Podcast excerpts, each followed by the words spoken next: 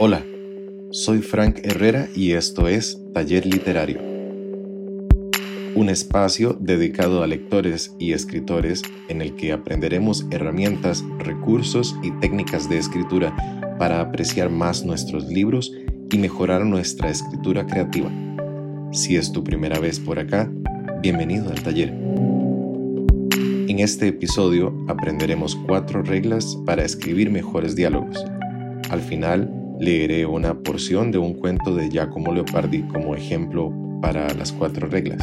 Esta es en realidad una adaptación de una charla dada por Robert Grisema que lleva el mismo nombre. Él es un escritor canadiense de tres novelas y un libro de no ficción acerca de la vida de Bruce Springsteen. La primera regla es que un diálogo no es una conversación.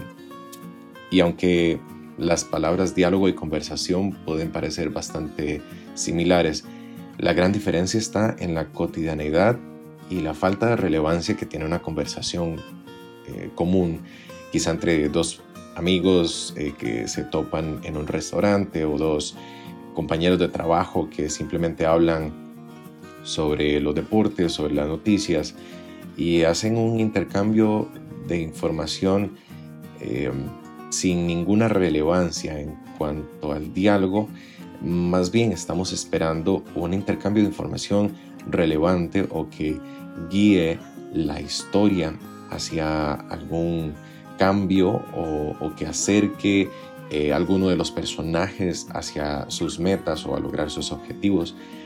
Y esa es la gran diferencia. Eh, Robert Wiersema da como ejercicio eh, para sus estudiantes grabar con algún dispositivo un encuentro con algún amigo o algo parecido y luego ir a la casa y transcribir cinco minutos de esa conversación para darse cuenta que cuando lo comparamos con un diálogo eh, literario, pues hay una gran y abismal diferencia en ese intercambio de información, tanto en el contenido como en la forma.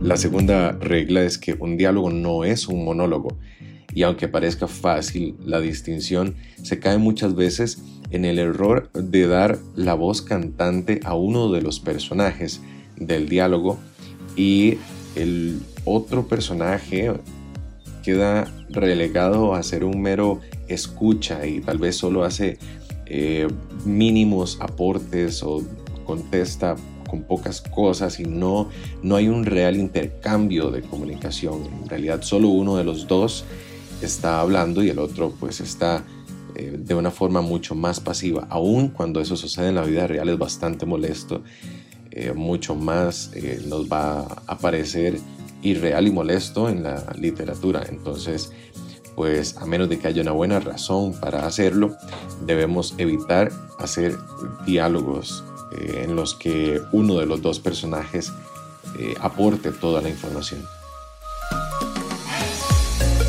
La tercera regla es que un diálogo debe ser enfocado, pero no forzado. El diálogo debe llevar hacia alguna parte, hablando literariamente, y por supuesto que debe estar controlado y encauzado hacia ese objetivo. Sin embargo, no puede sentirse forzado y no puede sentirse irreal una vez más, eh, porque el lector pues lo va a percibir se va a dar cuenta que le están vendiendo un paso hacia otro lugar. Eh, los diálogos no forzados que además eh, pueden llevar una trama debajo de la trama eh, y tal vez pues lo que importa o el tema central no está explícito en las palabras del diálogo sino escondido por detrás. ese tipo de diálogos resulta siempre mucho más llamativo. Y la cuarta y última regla es que el diálogo debe ser interactivo, un real intercambio de ideas. Eh, parecido al punto número dos, ambos personajes deben intercambiar eh, ideas, información. Y en este cuarto punto me voy a centrar un poco más en que cada uno de los personajes tiene sus propios objetivos, metas, razones por las que está en ese diálogo y pues cada uno debe llevarse, cada uno de los personajes debe llevarse de ese diálogo algo importante eh, y que le haga pues acercarse a su meta o que le haga en todo caso lograr su objetivo. Ahora voy a leer un extracto de un texto de Giacomo Leopardi que justamente se llama Diálogo entre un vendedor de almanaques y un transeúnte. En el texto original vienen los nombres de ambos como vendedor y transeúnte presentando cada una de las líneas a modo casi de teatro. Eh, yo voy a leer solamente pues el diálogo como tal. Almanaques, almanaques, almanaques nuevos, calendarios nuevos. ¿Un almanaque, señor? ¿Son para el año nuevo? Sí, señor. ¿Crees que tenemos un año nuevo feliz? Sí, caballero. Sí, por supuesto. ¿Como el año que acaba de pasar? Más, más todavía. ¿Como el anterior? Más todavía, caballero. ¿Cómo cuál entonces? ¿No te gustaría que el año nuevo fuera como alguno de estos últimos años? No, señor, eso no me gustaría. ¿Cuántos sueños nuevos pasaron desde que empezaste a vender almanaques? Van a ser 20 años, caballero. ¿A cuál de estos 20 años te gustaría que se pareciera el año que viene? ¿Cuál me gustaría a mí? No, no sabría decirle. ¿No recuerdas alguno en especial que te haya parecido feliz? La verdad, no, caballero. Pero la vida es bella, ¿no es cierto? Eso ya se sabe. ¿No volverías a vivir esos 20 años e incluso todo el tiempo que pasó desde que naciste? Ah, estimado señor, ojalá se pudiera. Pero si tuvieras que volver a vivir la vida que ya viviste, exactamente igual, con todos sus placeres y dolores? No, no, eso no quisiera. ¿Y qué otra vida quisieras volver a vivir? ¿La vida que yo tengo? ¿O la del príncipe? ¿O la de algún otro? ¿No crees que tanto yo como el príncipe o cualquier otro responderíamos igual que tú, con esas mismas palabras que si tuviéramos que repetir lo que ya hemos vivido, no nos gustaría volver al pasado?